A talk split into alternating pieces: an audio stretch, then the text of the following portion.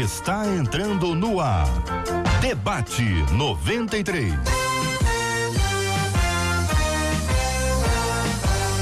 Realização 93 FM. Um oferecimento Pleno News. Notícias de verdade. Apresentação J.R. Vargas. Só que não, só que não. J.R. Vargas volta amanhã no comando do debate 93. Mas então já sabe, né? Tô aqui junto contigo. E lembre-se, você também pode, ó. Vale com 93 pelo WhatsApp. 96803 8319. 96803 8319. É isso, meu povo! Começamos mais uma edição do nosso Debate 93. Hoje, terça-feira, dia 10 de dezembro de 2019, é mais um dia que Deus nos fez. Então, alegre-se, regozile-se nele. Hoje, a nossa equipe já está prontinha, como sempre, para te atender com o maior carinho. Nossa querida Marcela Bastos, a Elô Nascimento, nosso querido Jair Cardoso e a nossa Catita Marcela Bastos. Marcela Bastos tem festa!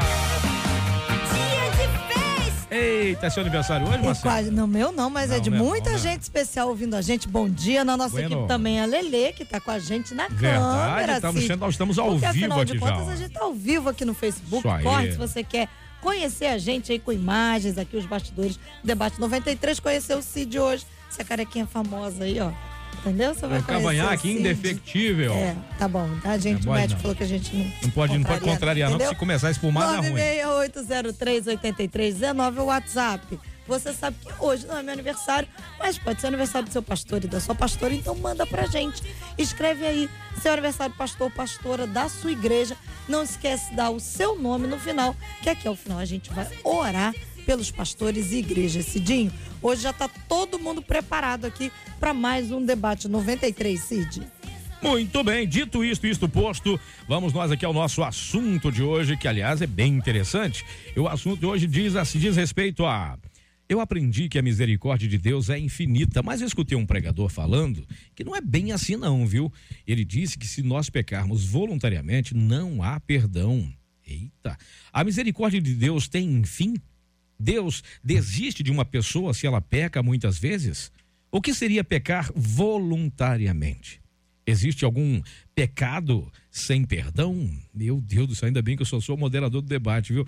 Pastor Ailton Desidério, nosso convidado de hoje, entre os outros convidados, aqui está ele, está no primeiro da lista, é o primeiro a ser chamado. Pastor Ailton Desidério, da Primeira Igreja Batista, no Lins de Vasconcelos. Bom dia, meu pastor, seja muito bem-vindo. Bom dia, Cid, Marcela, todos aqui, amigos, é, ouvintes. A consideração que eu faço primeiro é o seguinte: entre qualquer pregador e a palavra, fique com a palavra, né? E seja qualquer um de nós, naquilo que eu possa falar, em que possa destoar da palavra, fique com a palavra, porque a palavra diz: as misericórdias do Senhor não têm fim, se renovam a cada manhã. O outro destaque que eu quero fazer é pecar voluntariamente e pecar involuntariamente. Que, que é esta questão de poder pecar voluntariamente? Paulo fala lá na, eh, na carta aos Romanos que é, o bem que eu quero fazer, eu não faço, mas o mal que eu não quero, esse sim eu faço. Então ele está falando de uma questão que atravessa todos nós, que é a tendência para o pecado. Então diria que aí está uma questão de um pecado involuntário, entre aspas, né? porque o pecado sempre será uma ação da vontade. Eu decido né, pecar ou não pecar. Tá? A Bíblia fala em Gálatas que tudo aquilo que o homem plantar também vai, vai semear. Então, uma questão aqui é poder fazer primeiro essa colocação entre qualquer pregador, por melhor que ele seja, e a palavra, fique com a palavra. Faça como os berianos, confira o que está sendo dito com a palavra. Quem é, é, é, está respaldado pela palavra, então tudo bem. Se não está, opte pela palavra. Em segundo, pecado voluntário, pecado involuntário. É, é, como que poder fazer essa distinção, já que todo pecado é um ato da ação, é um ato da vontade. Eu decido pecar. Não tem esta de poder falar, eu pequei inconscientemente. Tem um movimento que me leva a pecar, mas pecar inconscientemente é meio complicado, entendeu? É, muito embora tenha, uma, repito, uma força que nos leve a pecar, mas o pecado é uma decisão, como não pecar também é uma decisão. Entre nós também, pastora Cíntia Louvice, da Igreja Aliança Church, na Ilha do Governador. Muito bom dia, pastora, seja bem-vinda. Bom dia, Cid. Bom dia, amigos aqui debatedores. Bom dia, ouvintes. E eu quero destacar uma frase que esse ouvinte colocou, dizendo: pecado voluntário tem perdão. E eu queria começar é, lendo Romanos 6,2, aonde diz assim: De modo nenhum, nós que estamos mortos para o pecado, como viveremos ainda nele? A pessoa sem Jesus, ela não peca porque ela quer, ela peca porque essa natureza dela faz parte, né? O pecado não, não, não, constrange, não causa nenhum dano. Então, uma vez que a pessoa. Teve uma vez que uma pessoa chegou para mim e falou assim: Ah, mas ser crente é muito chato, porque vocês não podem nada. Vocês são presos, né? Aprisionados. Eu falei assim: pelo contrário, eu sou livre. E, e, como assim nós somos presos? Ele falou: ah, vocês não podem beber, não podem fumar, não pode sair, não pode ir para balada, não pode isso, não pode aquilo. E eu perguntei assim para ele: desses pecados aí, o que, que você faz? Ele disse: eu bebo e eu fumo. E eu disse assim: então para de beber e fumar. Ele não consigo. Eu falei, então você é preso, eu sou livre. Boa. Porque eu não preciso disso. E se eu quiser, eu posso fazer, mas eu não quero porque não me convém. E eu não gosto, isso não faz parte de mim. E o sangue de Jesus, ele tem poder para perdoar? Tem. Então, esse tipo de pecado voluntário tem perdão, sim. O problema do pecado voluntário é a repetição. É você pecar, pecar, continuar pecando, pecando. A pessoa que tem Jesus, que é a nova criatura, o pecado é um acidente. Ele não é voluntário. Eu não maquino. Eu não vou lá e, e cometo, vou. Ah, eu vou sair da igreja hoje, vou pegar e vou fazer isso. Não, é um acidente. Agora nós temos que tomar cuidado. Esses pecados repetidas vezes, nós precisamos nos arrepender e deixá-los. Não é continuar, né? Entre nós também, pastor Renato Vargens, da Igreja Cristã da Aliança em Niterói e também colunista do Pleno Ponto News. Não é pouca coisa, não, rapaz. Tá pensando o quê? Bom dia, pastorzão, seja bem-vindo. Cid, bom dia, debatedores, bom dia, querido ouvinte. É uma alegria estar aqui com vocês novamente. Algumas coisas que precisam ser ponderadas e que precisam ser tratadas. Primeiro, que as Escrituras dizem que aquele que foi regenerado, portanto, aquele que teve a experiência de conversão com Cristo, não vive mais na prática do pecado. Ele nasceu de novo e ele vai ser absolutamente tendencioso a querer viver a vida de forma com que Deus seja glorificado. Aquele que vive, ou que delibera, ou que planeja, ou que anseia viver em pecado, aponta para o fato inequívoco de que este não teve a experiência de regeneração e de conversão na sua vida. Agora, aí talvez você esteja perguntando, mas eu conheço um sujeito que ele vai à igreja e ele frequenta o culto, mas a vida dele é completamente desregrada. Será que Deus pode abandoná-lo? Pode, vou explicar a você como. As escrituras nos dizem que Deus entrega aos homens aos seus próprios pecados. Romanos capítulo 1 fala que o indivíduo, ou aquele que vive é, desenfreadamente na prática do pecado, é como se ele estivesse dizendo o seguinte: eu me basto, eu quero seguir os meus rumos, e Deus, como forma de juízo, o entrega a si mesmo. E nessa perspectiva, ele passa a viver uma vida absolutamente dispare ou, ou, distante, melhor dizendo, daquilo que o Senhor Jesus de antemão ah, tensionaria com que ele efetivamente vivesse ou experimentasse.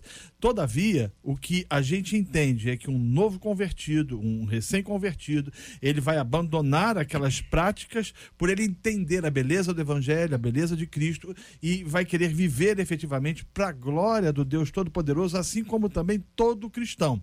Somos suscetíveis ao pecado? É óbvio todos os dias, todos os dias nós somos tentados pela nossa natureza que é má, nossa natureza é perversa.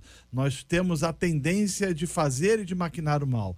Contudo, em virtude daquilo que o Espírito Santo fez nas nossas vidas em, em relação à regeneração, a gente anseia em viver para a glória de Deus e nessa perspectiva nós não ansiamos mais a prática do pecado, ainda que possamos, vez ou outra, tropeçar na caminhada. Estreando hoje a mesa aqui do nosso debate 93, um querido amigo, pastor Antônio Orestes, escritor, mod... não, modelo não, é, é, e um pastor lá na ADVEC PM, meu querido pastor Antônio Orestes, muito bem, muito bem-vindo aqui ao nosso debate 93. Obrigado, Cid, obrigado pelo carinho, bom dia, debatedores, amigos, ouvintes. Bom, dentro desse tema, é, eu penso que a grandeza da misericórdia de Deus só pode ser vista a partir do arrependimento e da gratidão. Quando nós vamos para Lamentações 3, versículo 22, 23, que eu acredito que seja um dos textos básicos que falam muito sobre a grandeza da misericórdia de Deus, quando Jeremias diz que as misericórdias do Senhor são a causa de não sermos consumidos, porque novas são a cada manhã, sua misericórdia não tem fim. Mas é importante destacar que o mesmo Jeremias que está falando isso, mesmo escritor que está falando isso, que as misericórdias não têm fim, é o mesmo também que está descrevendo a catástrofe que veio sobre o povo de Israel pelo fato de ter pecado, pelo fato de não ter aproveitado essa grandiosa misericórdia. A primeira vez que aparece misericórdia na Bíblia aparece em Gênesis capítulo 19. E no capítulo 19, que aparece a misericórdia pela primeira vez, você tem a destruição de Sodoma e Gomorra. E a misericórdia aparece na salvação de Deus da casa de Ló. Mas a mesma misericórdia que salvou a casa de Ló não impediu a mulher de Ló de virar uma estátua de sal. E a última vez que aparece misericórdia na Bíblia está lá em Judas, versículo 23. E de novo é mencionado misericórdia e fogo. E ele, no versículos anteriores, menciona a cidade de Sodoma e Gomorra. Ou seja, a grandiosidade da misericórdia de Deus só pode ser compreendida dentro do arrependimento e da gratidão. Porque se não houver essas duas coisas, a misericórdia de Deus nós vamos tentar trazê-la para o nosso mundo e fazer dela uma leviandade, onde Perfeito. vamos pecar e nada vai acontecer, onde vamos fazer e nada vai mudar. É o meu ponto de vista. Então, assuntos é, da mesa. É, tem a, a, misericórdia no Velho Testamento, a graça de Deus, né? E Paulo fala que onde abundou o pecado, superabundou a graça. Eu acho que o que aqui está sendo pontuado é a questão de que é a permanência no pecado. Aquele que pecou e ele fica renitente e a mente dele fica cauterizada por conta do pecado. Agora, mesmo esta pessoa que é, é, vive na prática do pecado, no momento em que ela possa tomar consciência e decidir é, é, em, como Davi fez, em confessar, ela tem a graça de Deus. Então não tem pecado que não possa ser coberto pela graça de Deus. Um, então isso é uma coisa. Outra coisa é o que o pastor aqui colocou da permanência no pecado.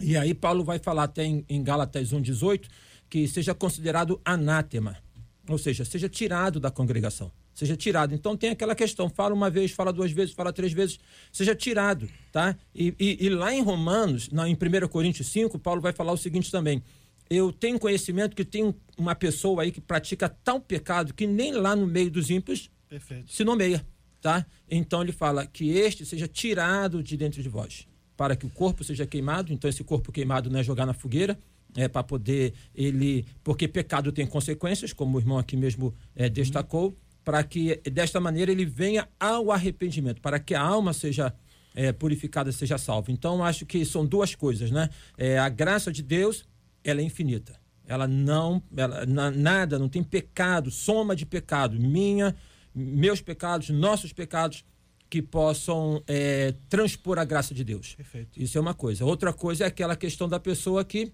ela está no pecado e ela opta por ficar no pecado. Né? É porque aí, não nasceu de novo. Nasce... É, eu acho que a gente vive hoje no, no, no nosso país, né, na igreja evangélica, uma má compreensão dos atributos de Deus. É, Valoriza-se demais o amor, fala-se de que Deus é amor, ele é bondoso e ele, ele, ele, ele conhece o meu coração e ele sabe que passa na minha vida, então, portanto, ele não vai me cobrar da vida complicada e, e cheia de pecados que eu tenho vivido. O que é um equívoco, porque o mesmo Deus que é amor, ele é justiça. Uhum. Ele é justo. O mesmo Deus, né, que age com bondade, com misericórdia, é o mesmo Deus que vai agir com juízo. Então, a igreja de Cristo, ela precisa anunciar, assim, o ano aceitável do Senhor, como diz é, o evangelista Lucas, mas também o dia da vingança do nosso Deus. Porque é, essa, essa palavra que o, o, o, irmão trouxe aqui sobre esse equilíbrio entre misericórdia e juízo, ele caminha, ele, ele tramita nas escrituras, né? Ele, ele, ele anda, são, são, são irmãos gêmeos, né? Porque misericórdia, há uma diferença entre misericórdia e graça. Misericórdia é deixar de receber aquilo que eu mereço. Graça, ou melhor, é deixar de eu receber aquilo que eu, eu não mereço. mereço. Graça é receber aquilo que eu não mereço. Então, assim, é, se Deus. É, eu merecia juízo, mas Deus exerceu misericórdia. Ele me deu misericórdia. Eu não merecia perdão, mas Ele me deu graça. Agora, esse equilíbrio, ele precisa caminhar lado a lado, né? Esse evangelho que diz para o homem: olha, você é, se depositar a sua fé em Jesus e se arrepender dos seus pecados, você vai ser salvo. Mas é o mesmo evangelho que vai confrontar ele nas suas incongruências e dizer o seguinte: não viva na prática do pecado, porque Deus vai trazer juízo sobre a sua vida no vindouro. Então, hoje você vê uma igreja numa, num tipo de teologia muito. É, é, não, não tem problema, né? Hoje a moda é não julgueis, você não pode me julgar, você não pode julgar o que passa no meu coração, só Deus pode julgar. A pergunta que eu, que eu faço a esse é, é, irmão que costuma afirmar isso é o seguinte: você não tem medo disso, de falar que somente Deus pode julgar? Porque se eu for julgar é uma coisa, mas se Deus for julgar, isso não te Aí traz é um temor. problema. Você não fica preocupado com isso, não? Exatamente. É complicado, né? É bem, é bem complicado mesmo, porque lá em Apocalipse, é, Deus vai falar que eu repreendo e castigo todos quanto eu amo. Então, assim, Deus, ele nos repreende, nos castiga por amor. É importante as pessoas entenderem que esse novo nascimento me constrange dos meus pecados. Porque, assim, se o Espírito Santo de Deus habita em mim, quem é que vai me convencer do meu pecado? É o Espírito Santo. É Ele quem nos convence da justiça e do juízo. Então, as pessoas que estão vivendo uma vida deliberadamente no pecado e vêm com esse discurso: ah, mas minha carne é fraca, ah, mas aí eu não consigo, ah, mas aí você não pode me julgar. Como o, o, o pastor colocou bem aqui, você não tem medo, não? de que Deus pode julgar, porque quem pode nos julgar é Deus. E o juízo de Deus, é. né? Deus tem um. é, tem a, a Bíblia vai falar dos ai. Ai daqueles, ai daqueles. Ai, eu tenho medo desses ai de Deus. Porque quando Deus começar, ele fala. Ai daqueles, né, por qual vier o escândalo. Deus vai falando. Então, assim, cuidado para você não escandalizar, cuidado para você não viver na prática do pecado, porque uma coisa que a gente precisa pensar é que Jesus está voltando.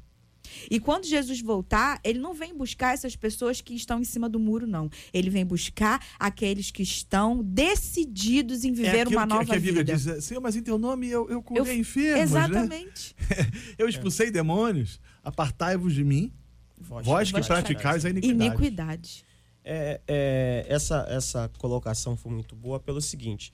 Voltando aqui um pouco mais, tentando estabelecer um conceito de misericórdia e de justiça, pelo menos à vista da língua portuguesa, justiça tem a ver com dar aquilo que lhe é devido.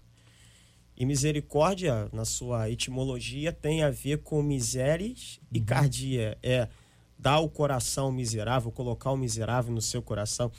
É, Salmo 89, 14 explica um pouquinho disso. Ele diz que é, justiça, é misericórdia, é justiça e retidão é a base do seu trono. Misericórdia vai diante da sua face. Então Deus ele trabalha, como foi muito bem colocado aqui, com essas duas coisas, misericórdia e justiça, uma paralela à outra.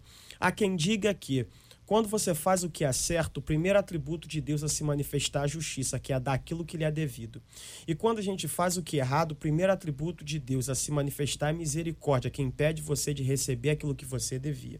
Agora, uma coisa muito importante sobre a misericórdia de Deus, e ampliando, caminhando um pouquinho mais e chegando até a graça.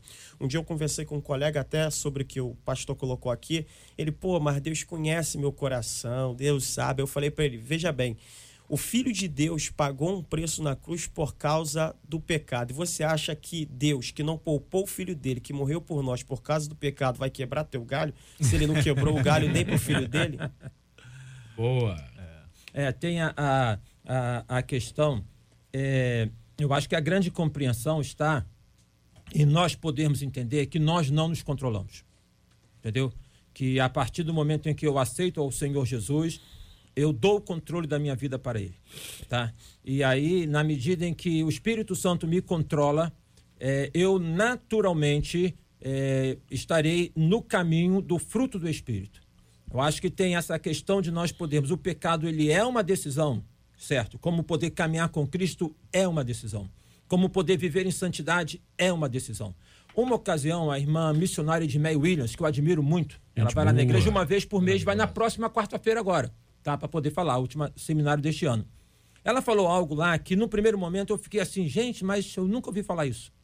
Ela falou o seguinte: porque a vontade de Deus não é a nossa salvação. Aí eu falei ué. Ela fala: a vontade de Deus é a nossa santificação. Só que não tem santificação sem ter salvação. Então a porta é a decisão da salvação. Porque a Bíblia fala em Hebreus: sem santificação, ninguém verá a Deus. Eu creio que é a decisão que eu tenho, que nós temos, é de podermos permitir que o Espírito de Deus possa reinar em nós. O Espírito de Deus reinando em nós, na medida em que ele está na minha vida e, e eu permito que ele domine na minha vida, eu terei asco em relação ao pecado. Pastor, o senhor Tá? usou uma expressão que eu achei muito interessante. O senhor falou a porta. Eu, eu, eu queria fazer uma colocação aqui. Né? Eu acho que as portas das nossas igrejas, espero que o ouvinte consiga entender, vou tentar ser simples. é, estão escancaradas demais. De, Deixe-me ser, ser claro, um pouco mais claro. Antes eu defendi o seguinte conceito: que a porta de entrada de uma igreja tinha que ser escancarada e a porta de saída tinha que ser fechada. Hoje eu penso diferente. A porta de entrada tem que ser fechada e a porta de saída escancarada. Calma, eu não estou dizendo que não tem que é, ter espaço. entrar na igreja, Não, né? não é isso. O que eu estou dizendo é que o nosso critério de membresia, por exemplo, é muito ralo. O nosso critério de hoje receber uma pessoa como membro na igreja é, um, é, um- é- é frouxo. O cara, o cara chega na igreja e diz: eu, eu, eu, eu aceitei Jesus e quero, quero ser batizado. Ele não tem fruto de arrependimento, ele não foi regenerado, a vida dele é uma vida absolutamente é, é, aquém daquilo que as escrituras dizem. Ele vive na prática do pecado, mas nós, na verdade, no fundo, no fundo, no fundo, fazemos vista grossa porque boa parte dos pastores, é claro que nem todos, estão muito mais interessados em números nas suas igrejas do que em convertidos. Então, eu entendo, eu compreendo de que a partir do momento que a igreja passa a pregar o evangelho, e esse evangelho é essa boa notícia, mas que traz no bojo a má notícia, que confronta o homem nos seus delitos e nos seus pecados, ela vai produzir no coração das pessoas duas atitudes. Uma é odiar a mensagem, porque o evangelho, quando pregado, faz com que alguns odeiem. Outra é com que algumas, ou algumas pessoas respondam aquilo e digam: Eu quero esse Jesus, eu quero esse Senhor na minha vida. E passa, portanto, a viver em novidade de vida.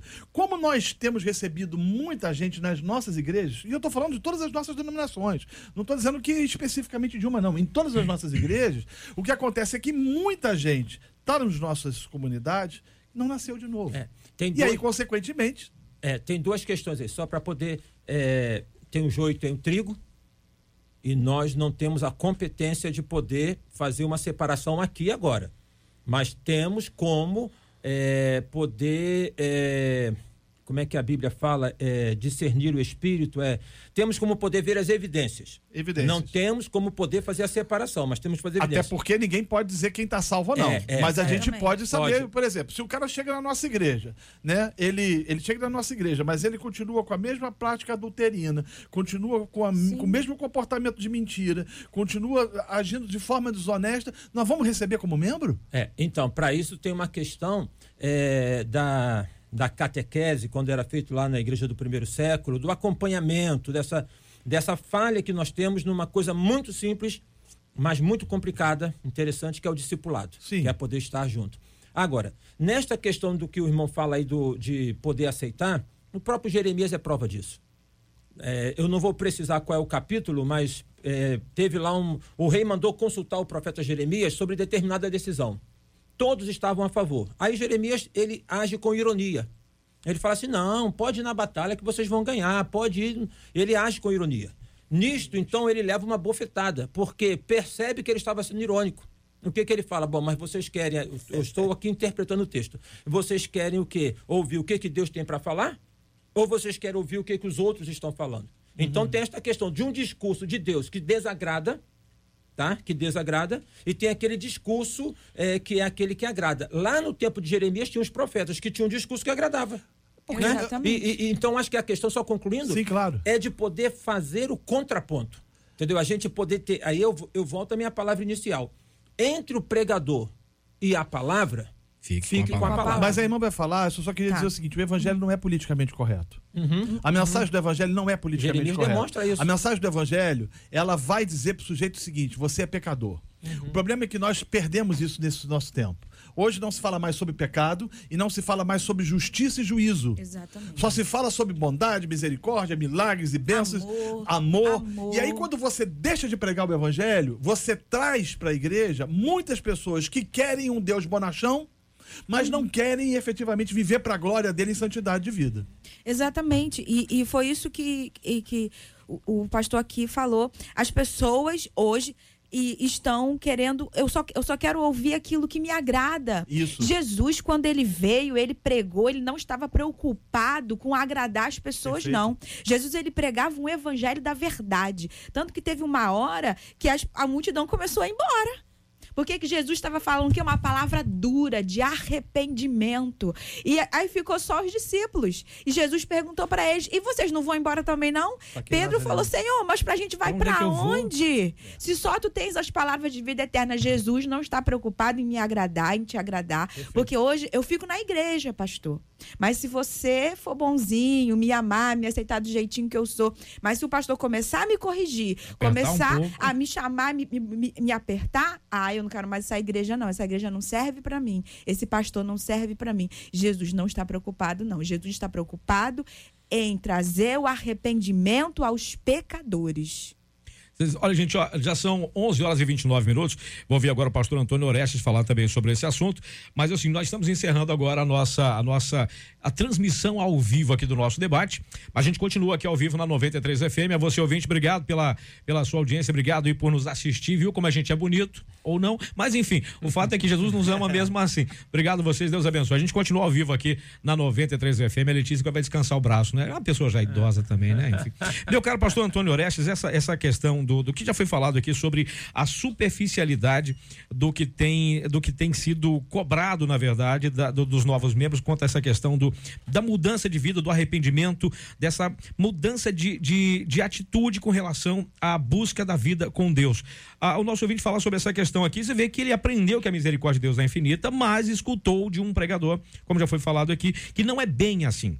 Só que às vezes a gente coloca muito eu vou dizer, a nossa confiança, como o pastor falou aqui, o pastor Ailton Desideri falou, sobre a palavra, entre o pregador e a palavra, fica com a palavra. Só que como nós admiramos aquela pessoa e a gente ouve aquela pessoa e a gente ah, se interessa pelo que ela falou e ela começa a ser o nosso guru, por assim dizer, infelizmente tem muita gente que está virando guru gospel, inclusive falando que nós, quando nós, nós entendemos a Deus, nós nos tornamos igual a ele. Tá ficando meio difícil essa coisa de saber a, a separação do joio do trigo, até porque os dois são bem parecidos quando estão crescendo, né? Como é que é isso, pastor Antônio Orestes? A pessoa não se arrepende, não sente a necessidade de se arrepender, não muda de vida e continua do mesmo jeito e achando que Deus ainda deve alguma coisa para ela?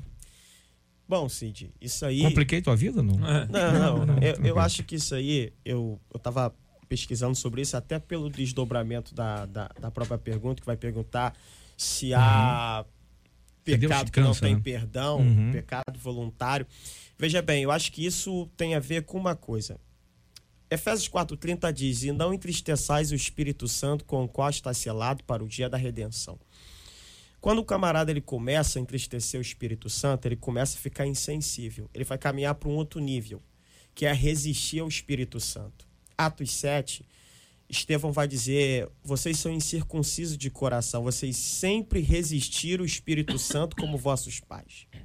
Isso vai levar ele a um outro estágio, é o que está em 1 Tessalonicenses 5,19. Não apagueis o Espírito. Ele vai apagar o Espírito. Isso tudo vai levá-lo para um nível tão grande que ele vai começar a caminhar para aquilo que está escrito em Romanos capítulo 1, que já foi citado. Quando o camarada, ele, Deus entrega aquela pessoa a um espírito perverso. É o que está escrito em Romanos capítulo 1 onde ele começa a fazer as maiores loucuras e achar que aquilo ali é tudo normal, tudo tranquilo. Por quê? Ele já não começa a ver de acordo como Deus vê, ele já não começa a olhar de acordo como Deus olha.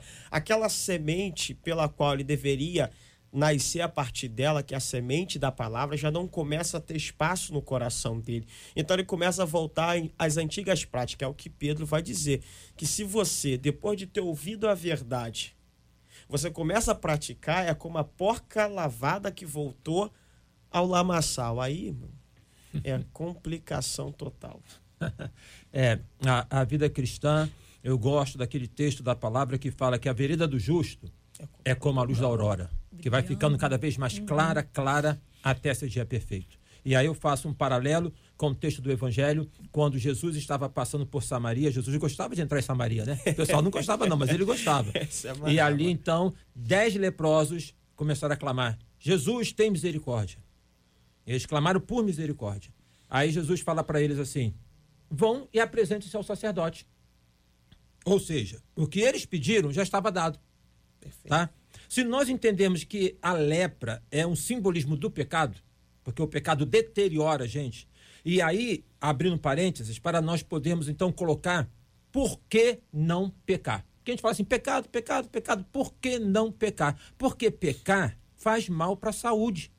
Faz mal para a saúde espiritual, faz mal para a saúde emocional, faz mal para a saúde física. Pecar faz mal para a saúde, não é um capricho de Deus tá? Ao tempo que Deus é santo e não se relaciona com o pecado, mas a questão é que Deus nos ama e quer ver a nossa saúde.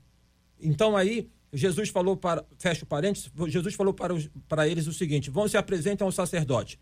Eles foram. O que, que diz o texto? Que enquanto eles caminhavam, eles foram curados. O que, que acontece? Nós somos curados enquanto nós caminhamos. É na medida em que nós caminhamos em busca de santidade, é na medida em que nós caminhamos na busca da presença de Deus, é na medida em que nós caminhamos que nós vamos deixando os sinais da lepra pelo caminho. Nós não estamos prontos.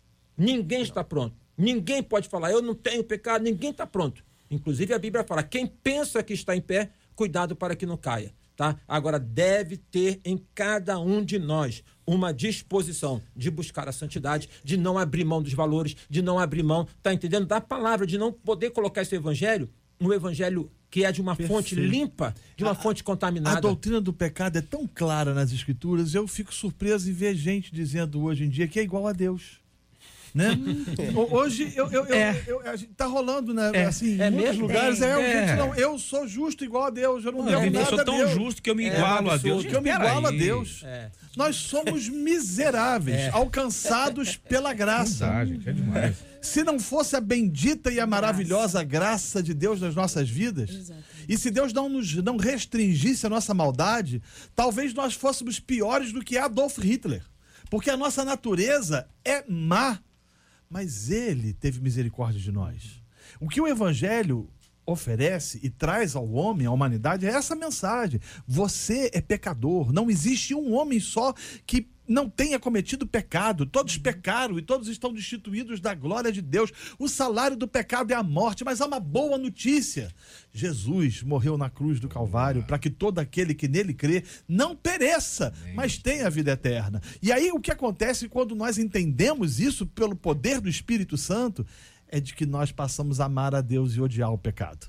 Essa é a característica de um crente, de um regenerado. Ele vai lutar contra o pecado, ele vai ser tendencioso a, às vezes, se sentir é, tentado a, a, a, ceder em algum comportamento. Nossa natureza é absolutamente ruim e má. Mas que maravilha é a gente poder tender para o Deus que nos salvou, que nos amou e nos leva a compreender e a discernir que não existe nada melhor do que estar na comunhão e na presença do nosso Salvador. Amém. aproveitando esse gancho, eu penso isso da seguinte forma. Isaías capítulo 6. No ano em que morreu Reusias, eu vi o Senhor assentado no alto sublime trono aí. Quando ele vê a glória de Deus e serafim clamando santo, santo, santo, Isaías completa e diz, ai de mim que vou perecendo. No capítulo 1, Isaías diz ai de fulano. No 2 ele diz ai de Beltrano. No 3 ele diz ai de ciclano. E vai ai, ai, ai, ai, ai de todo mundo. Quando, no che quando ele chega no 6, que ele vê a glória de Deus, ele diz ai de mim. O que, que eu concluo? Que quem está, quanto mais perto eu estou de Deus, mais eu vejo meus defeitos e minhas falhas.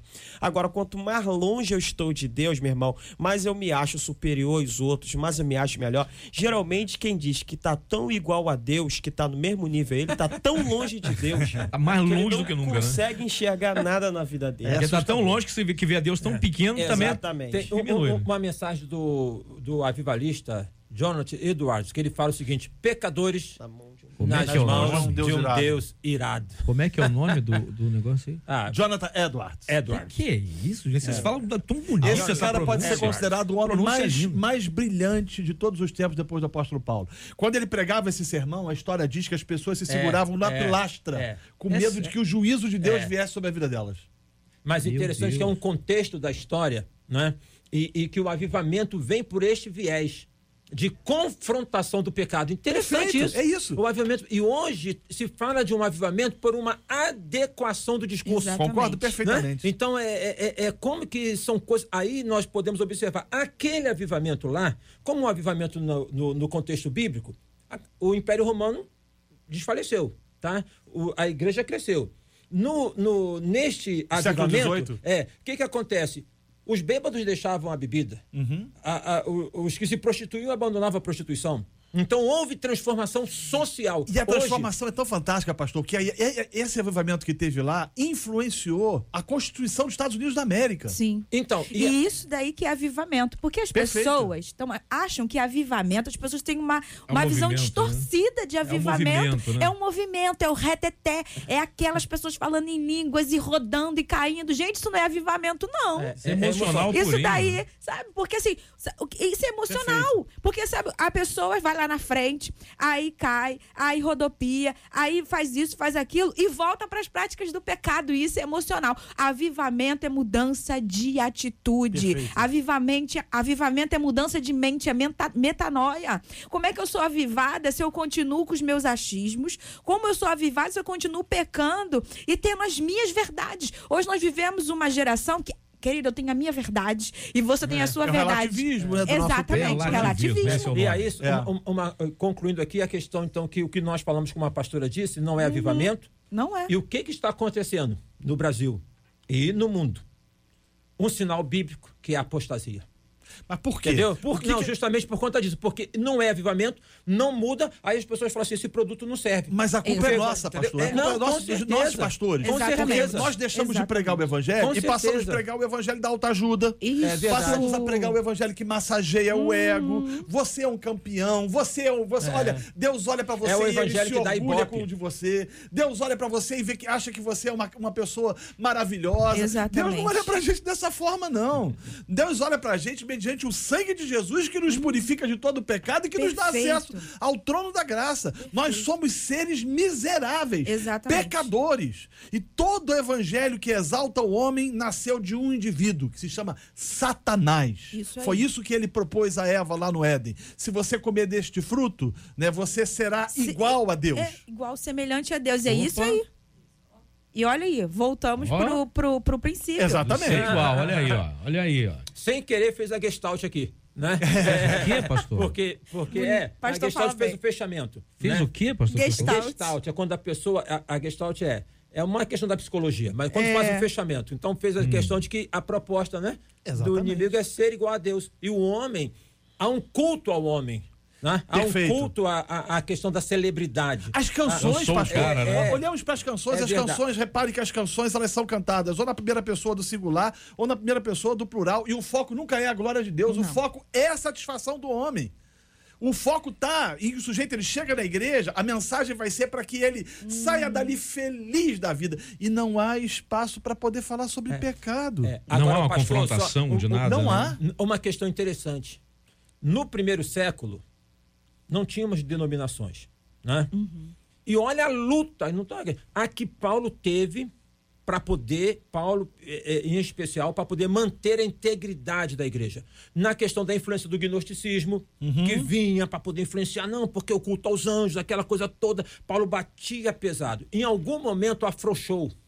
Entendeu? E essas, e esse falso evangelho, que já Paulo já fala do falso evangelho. Ele combate lá em Gálatas, ele, né? ele, é, ele- ele- ele penetrou no nosso meio, entendeu? Veio, veio sorrateiramente. Sorrateiramente, porque é, eu não sei se vocês já leram aquele livro do C.S. Lewis, Carta do Diabo ao Seu Aprendiz. Sim, sim. Fantástico, é um É clássico. muito interessante. Como que o inimigo ele vai colocar. Não, não faz um, um aspecto frontal, não. Vai seduzindo, vai dando aquela questão de que ele pode. Pastor, o próprio Spurgeon, Spurgeon, que foi o príncipe dos pregadores do século XIX, ele dizia o seguinte: que o diabo criou uma coisa, e eu estou parafraseando a fala dele, que, que produz um dano enorme na igreja, que é a ideia do entretenimento. É o verdade. culto não é lugar de entretenimento. O culto é o lugar em que nós, cristãos, nos reunimos, como o, o pastor falou no início, para demonstrar a Deus gratidão, porque Ele nos Exatamente. salvou, Ele nos redimiu do pecado. Nós não vamos ali para poder ouvir uma palavra que vai fazer que a gente ria, que a gente fica feliz. Não, a gente vai ouvir a palavra. Martin Lloyd Jones, que foi um dos maiores pregadores puritanos, um dos últimos puritanos do século XX,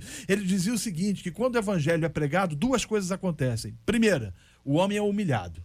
Segundo, Deus é exaltado. Amém. Deus tem que ser exaltado. Amém. Cristo tem que ser exaltado. Cristo é o Senhor da glória. E a igreja precisa ser essa comunidade que prega, que anuncia que proclama o evangelho. É muito show gospel, né, pastor? A gente tem muitos shows gospel. Ah, esse louvor tem que falar comigo. Ah, e tudo para massagear o quê? O nosso próprio ego.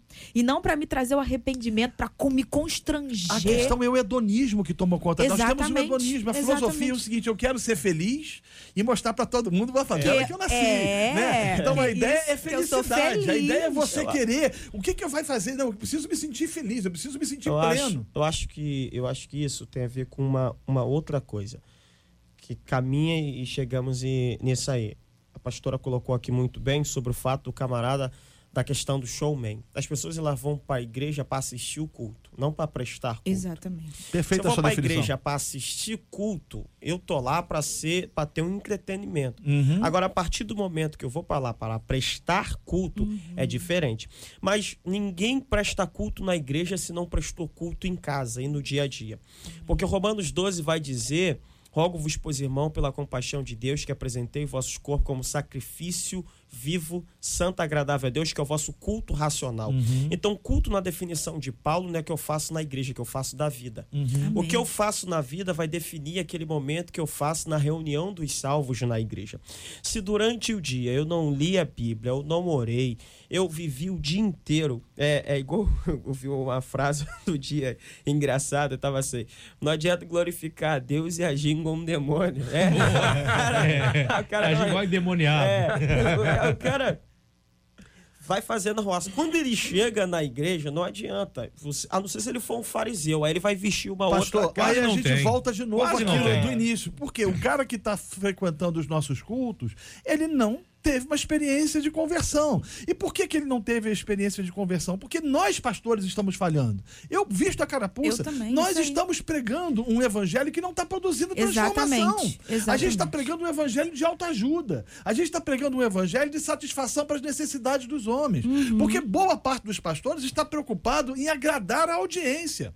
Nós não fomos chamados para ser bem-sucedidos. Nós somos chamados para ser fiéis. Tem, Fiéis ao evangelho, fiéis à palavra, fiéis a Deus. tem, tem uma questão assim. é, é, tem sempre o remanescente, pastor. Claro, Tem concordo. sempre Infelizmente. aqueles que. E graças que a Deus, estão- né? Tem a Deus. sempre aqueles, como, como muitos colegas, tem muita gente boa trabalhando. Tem muito. Eu vou pregar por aí. Fui É por pregar igreja tá lá de para dentro de Duque de Caxias. Fui pregar aqui no, na, na favela da Maré. Tem muita, muita gente mordendo o evangelho, pregando. Né? É, nessa igreja lá da Maré, que é o pastor Adeilson, que é Nova Holanda.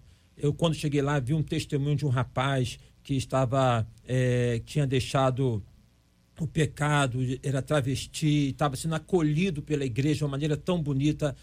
Tem muita gente pregando verdadeiramente o evangelho, tá? Agora, é, é que, é que, claro que nós selecionamos aquilo que nós queremos ouvir.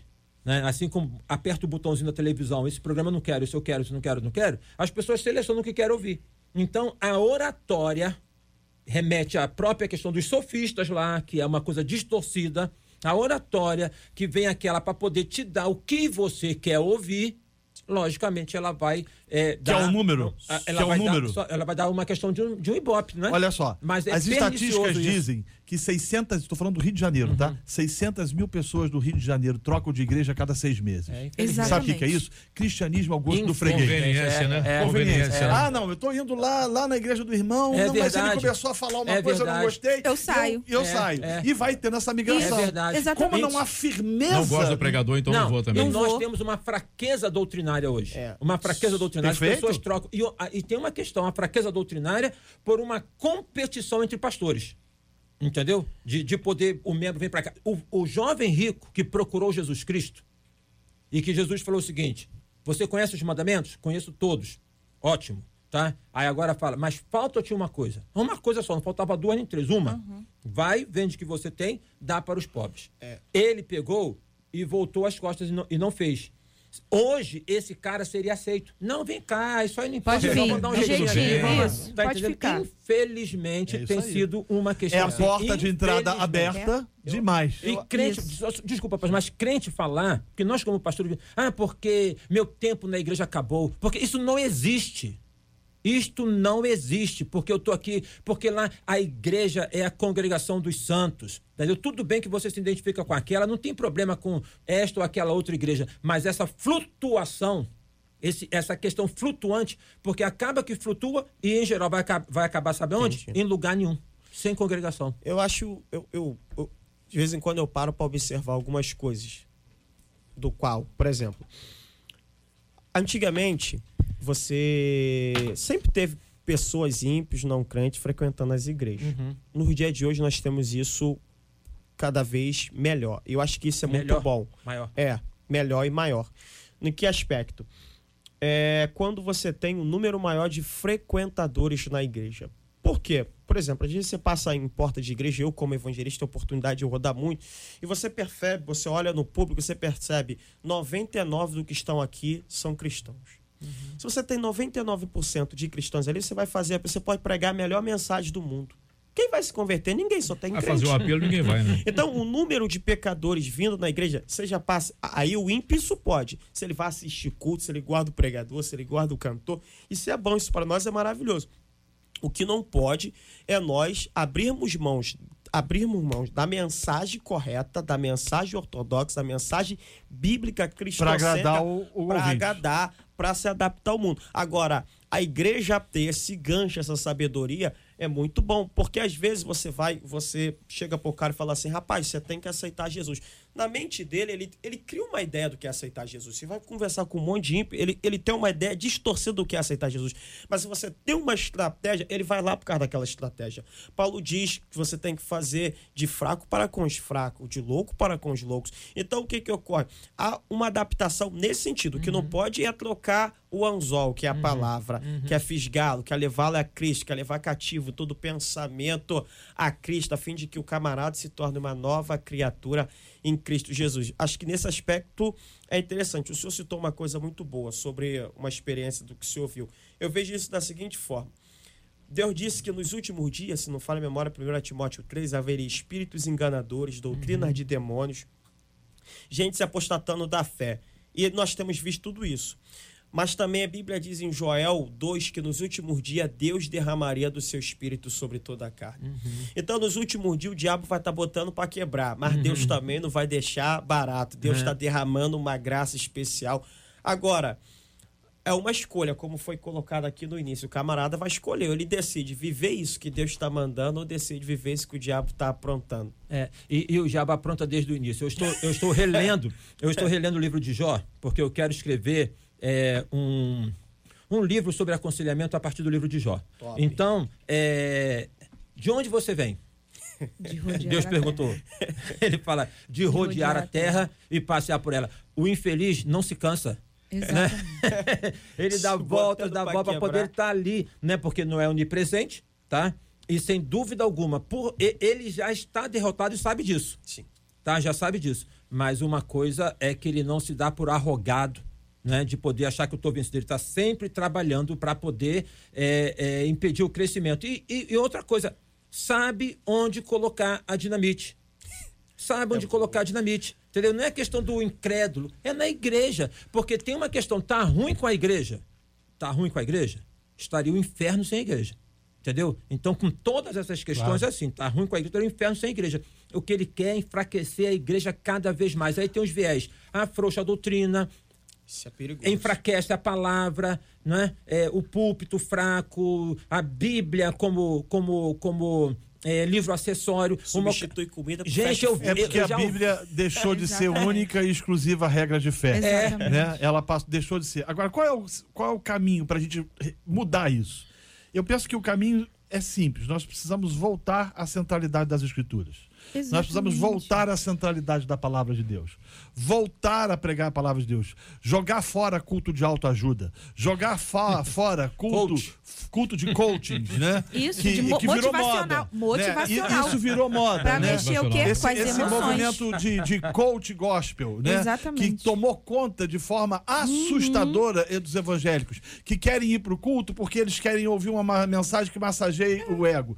Boa parte dessas mensagens são falsas, são espúrias, pregam um evangelho falso. E a Bíblia diz que há caminhos que parecem ser bons caminhos, mas no fim são caminhos de morte. Nós precisamos é voltar a pregar a palavra. Nós precisamos ressuscitar a escola bíblica. Hoje, por exemplo, eu viajo o Brasil todo, eu pego em todo esse país. Você vai ver hoje as igrejas dizendo que os crentes querem tchu, querem tchá, mas não querem estudar a Bíblia. Uhum. Você não vê os crentes hoje voltando, desejando. Os chamados cultos de doutrina, que tinha Boa. muito no meio da semana. Era as terças-feiras, né? né? Nas É, toda igrejas. terça. Lá na minha- Acabaram. lá na minha terra. Acabaram. Porque o povo não quer. Mas não quer porque tem recebido comida errada. Um exemplo claro: você vai num restaurante. Você vai num restaurante. O cozinheiro faz a comida de qualquer jeito, né? Sem, sem asepsia, sem limpeza. Você vai comer? Não. Se, se souber como faz, não, Você não só come. não come. Mas geralmente ela vem num prato bonitinho, que vem com a Vem, do lado, né, mas até de- com desenho, com cremezinho Exatamente, e mas tal, no, no fundo, no fundo, É um isso negócio reponta ruim. para a igreja, né? Nós precisamos, nós pastores precisamos dedicar tempo ao estudo, à pregação saudável, à anunciação do evangelho, às doutrinas fundamentais da fé cristã, para que o nosso povo possa ser edificado e não seja levado por modismos. E não viva um evangelho fraco, desprovido de graça, desprovido de misericórdia, desprovido de justiça. Porque o que a gente tem visto hoje no nosso tempo e nos nossos dias é que nosso povo tem sido enganado por muita gente que se diz crente, mas que não nasceu de novo. E pastor, essa semana eu ouvi uma frase que é que ficou marcada. A, a frase diz assim: "Pra- quem não sabe para onde vai, qualquer caminho serve. Serve. Então qualquer coisa que você está me Perfeito. dando serve. Da onde vem, para onde Não vai, importa, eu não tô nem aí. O problema é que a gente está sem foco. E o apóstolo Paulo vai falar sobre isso. Você tem que ter um foco. Segue o teu foco. O teu foco qual é? É Jesus. Então eu só quero Jesus. Tá fora disso, eu Cristo não é quero. suficiente. Isso aí, Cristo é suficiente. Nós vivemos hoje um evangelho que Cristo para mim não é mais suficiente. Há uma outra Perfeito. frase também, bem no- na linha dessa que a, que a pastora citou, diz assim: quando você não sabe o que está procurando, quando encontra, você também não sabe o que é. E tem muita gente se perdendo exatamente porque não sabe o que está procurando, exatamente porque essa ah, escuta qualquer coisa, Verdade. mas não procura na palavra, Cid, Boa a gente- colocação. não é? É. Eu Diga. acho que isso aí que você colocou é um exemplo, um certo feito pastor, meu pastor deu esse exemplo, é, sobre a questão do conhecimento. Aí eu Uhum. digo o seguinte: se você pegar uma criança e botar um quilo de ouro de frente dela, um quilo de ouro, e botar mil reais com moeda de um real, moeda de 25 centavos, nota de dois, o que ela pega? A moeda. A moeda. moeda. Mais Por que, que ela pega a moeda? Ela não conhece o valor do ouro. Aí Oséias vai dizer: O meu povo foi destruído porque falta ele faltou conhecimento. o conhecimento. A nossa geração ela confunde conhecimento com informação. É verdade. Exatamente. Infor- Tá cheio de gente, cheio de informação. O cara com conhecimento, poucos. Não tem. O conhecimento transforma. A informação é dado. Dado. Agora, o conhecimento e o conhecimento na Bíblia tem a ver com experiência. Não é uma, um- uma questão apenas intelectual, do acúmulo de dados. Tem a ver com aquilo que eu experimentei. Conheçamos e prossigamos em conhecer Amém. o nosso Deus. É prática. É, com certeza. É, é- é esta vivência, muito bem colocado aí pelo irmão, é, de poder é, o conhecimento a partir da palavra. Ontem, não, domingo passado lá na igreja, tivemos o culto do Dia da Bíblia e fizemos a formatura, se assim podemos falar, dos, na Escola Bíblica Dominical. Entregamos certificados para aqueles que tinham mais de 70% de frequência. E aí na mensagem eu, eu preguei no Salmo 119, em que o salmista fala: Escondi a tua palavra no meu coração para eu não pecar contra ti. A questão é: se estuda muito a palavra, tem. Quantas Bíblias nós temos em casa hoje? Quantas traduções? Inúmeras. Inúmeras. Mas pouco a profundidade. É uma marca também do tempo. Ah, Esse tempo chamado de pós-moderno é um tempo ralo. De Eu- pouca profundidade. Então, esta questão de poder voltar para a palavra e, e não tem informações sobre ela, porque informações so- sobre ela é Bíblia. Bíblia e palavra de Deus. Foi isso que eu destaquei na mensagem. A Bíblia, conjunto de livros, tudo. E a palavra é aquilo que pula e que fala ao nosso coração. Voltemos para a palavra, Eu porque fui, Deus falando a pastor, eu fui, eu estava em Brasília e aí eu fui a um- a um- uma lanchonete com um irmão e aí paguei uma nota de 50 reais e peguei o troco. Aí ele olhou de longe assim e falou assim, pastor, é, essa nota de 5 aí é falsa. Eu falei, meu irmão, como é que você pode dizer que é falsa, cara? Você nem botou a mão na nota. E ele falou o seguinte, cara, eu sou comerciante há muitos anos. Só de olhar para uma nota, Eu eu, sei. sei. se ela é falsa. Eu falei, como que você sabe? Ele falou o seguinte, porque eu conheço bem a verdadeira. É. Essa é a lição. Perfeito. Caramba, A gente não conhece Perfeito. a verdade, e aí, por não conhecer a verdade. A gente não reconhece a quando gente não Somos é. levados por ventos de doutrinas, Exatamente. porque não conhecemos a verdade. Como Exatamente. diria, como diria um pregador amigo meu, esse evangelho pode ser pregado. Exato. E há de ser. Há de Isso ser. aí. Rapaz, você... Pastor Ailton, repete a frase do, do, do, do rapaz que o senhor falou agora há pouco, que eu fiquei tão. Eu fiquei tão preocupado. Fiquei tão, frase, eu fiquei tão assim, embevecido. Olha a palavra, embevecido com a sua pronúncia do nome. Do nome do, do, do Rob- Robert. É, é Jonathan Edwards. É esse negócio que eu falei. É, é, Qual a é frase dele? pecadores, na- é o título do, do sermão, pecadores nas mãos de um Deus irado. Uau. É isso. É Sermão. isso. É, vale a esse, pena esse sermão você encontra na internet É. gratuitamente. Procurarei, procurarei. Vale. Gente, olha, o nosso debate já chegou ao final. Infelizmente, você vê que começou, tem dois minutos que começou e já acabou. dois minutinhos que verdade. começou. Parece que essa é a teoria da relatividade, né? O que é bom dura realmente muito pouco. Queria agradecer demais aqui a presença do meu querido amigo, pastor Antônio Orestes. Obrigado, meu pastor. Que Deus te abençoe muito. Obrigado pela sua presença. Que seja a primeira vez de uma série, viu? Você vai falar, tem que falar da Tânia, senão dá ruim. Ah, dá uma palavra. É. Bom, eu que agradeço o prazer de estar aqui com os ouvintes. É, deixo um abraço lá para Tânia, para o Antônio, para Antonella, meus amigos, o meu povo abençoado lá da minha igreja Devec. Que prazer estar aqui. E como nós falamos de pecado, não tem como terminar isso sem citar o que está no Salmo 119, 9, 10, 11. Como purificará o jovem seu caminho, observando conforme a tua palavra, de todo o meu coração te busquei. Não me deixe desviar dos teus mandamentos, escondi a tua palavra no meu coração, para eu não pecar contra ti. É só ouvinte saber, ele não tá lendo, tá, gente? É impressionante a memória, a capacidade de guardar versículos e o texto inteiro que esse cara tem. E é muito mais novo que eu. Me dá uma raiva disso. Jesus do céu. Meu caro pastor Renato Vargas, obrigado pela presença, campeão. Deus abençoe. Prazer foi meu, uma alegria. Minha oração é que tudo aquilo que foi debatido e, e conversado possa ter redundado na glória de Deus. Amém. Quero aproveitar e convidar você para ler aquilo que eu publico, que eu escrevo para o Pleno News. Você vai encontrar vários artigos meus da área de cosmovisão bíblica. E aí é só você dar uma olhada lá e, e- e- e ler eh, textos diferentes e distintos. Deus abençoe a todos. É um aprendizado sempre, viu? Um aprendizado sempre. Pastora Cíntia, obrigado pela sua presença. Benção. Amém, eu que agradeço. Foi realmente muito rápido, porque foi muito bom estar aqui. Eu quero deixar aí um beijo, um grande abraço aí para a Aliança Jovem, lá dos meus discípulos, da, da Igreja da Aliança Church, ali na Ilha do Governador. Dizer que nós estamos juntos e misturados para sempre, eternamente, até que Jesus volte. Amém. Amém. Pastor Ailton Desidério, obrigado pela presença, amigão. Deus É, abençoe. Cid, é um prazer poder estar aqui. Marcelo, muito obrigado pela oportunidade. Essa mesa, esta conversa, esse bate-papo, a gente, é aquela questão, né? A gente vem para poder contribuir, a gente recebe mais as palavras que vão sendo dadas e nós esperamos realmente que os ouvintes possam examinar, considerá-los da palavra e podem assim aplicar. Deus abençoe a todos, a todos os meus colegas que eu conheço e os que eu não conheço, mas que são sinceros, Amém. que estão batalhando aí. Deus abençoe vocês. O trabalho não é vão no Senhor. Glória a Deus por isso. Marcela Bastos. Tá na hora da gente falar de um negócio bem interessante, né, Marcela? Ó. E agradecer a Deus aí pela Eita. vida dos pastores. Boa. Hoje é aniversário do pastor Gilmar Cesário. Ele que é da Igreja Evangélica de Jesus ali em Olaria. Quem mandou pra gente foram as ovelhas o Wellington e a Luciane. Da pastora Marlene Araújo, do Ministério Cristo é Vida, ali em São João de Meriti. Também é aniversário do pastor Carlos Jorge, da Igreja Metodista de Jardim América. Quem mandou pra gente foi a ovelha Cláudia.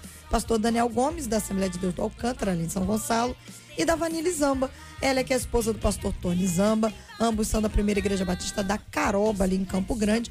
Quem mandou pra gente foi o Daniel, a ovelha Daniel. Beijo pra todo mundo que tá acompanhando a gente até amanhã, com a graça do nosso Deus, se assim ele nos permitir. E hoje também, Marcela, a gente não pode esquecer de jeito algum, até porque é perigoso pra gente se a gente esquecer. Hoje é aniversário, 59 anos de casamento do nosso querido. 59 Não é são dias, 59 né? dias, nem 59 Olha aí. semanas. 59 anos de casamento do nosso querido senador Harold de Oliveira, dona a dona Ivelise. De Oliveira, os nossos chefes aqui, pessoas maravilhosas. Aqui nós enviamos o nosso abraço, nosso carinho, desejando que Deus os abençoe sempre a cada dia mais. E obrigado a Deus pela vida de cada um de vocês. E o nosso querido senador Harold de Oliveira, dona Ivelise Oliveira, completando hoje 59 anos de uma união muito feliz e fundada no coração de Deus. Por isso que dura tanto. Quando é no coração de Deus, não há nada que possa abalar e nem destruir.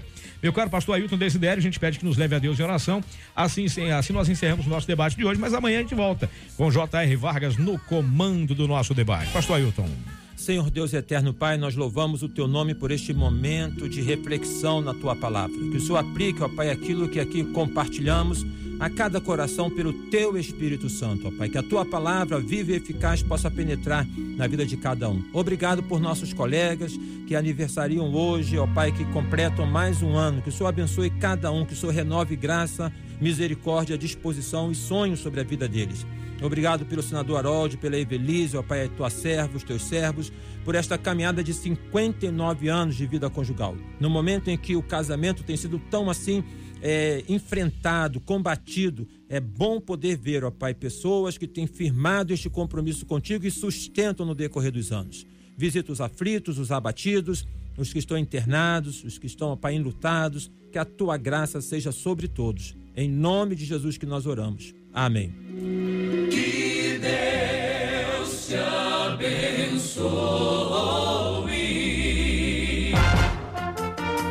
Você acabou de ouvir Debate 93.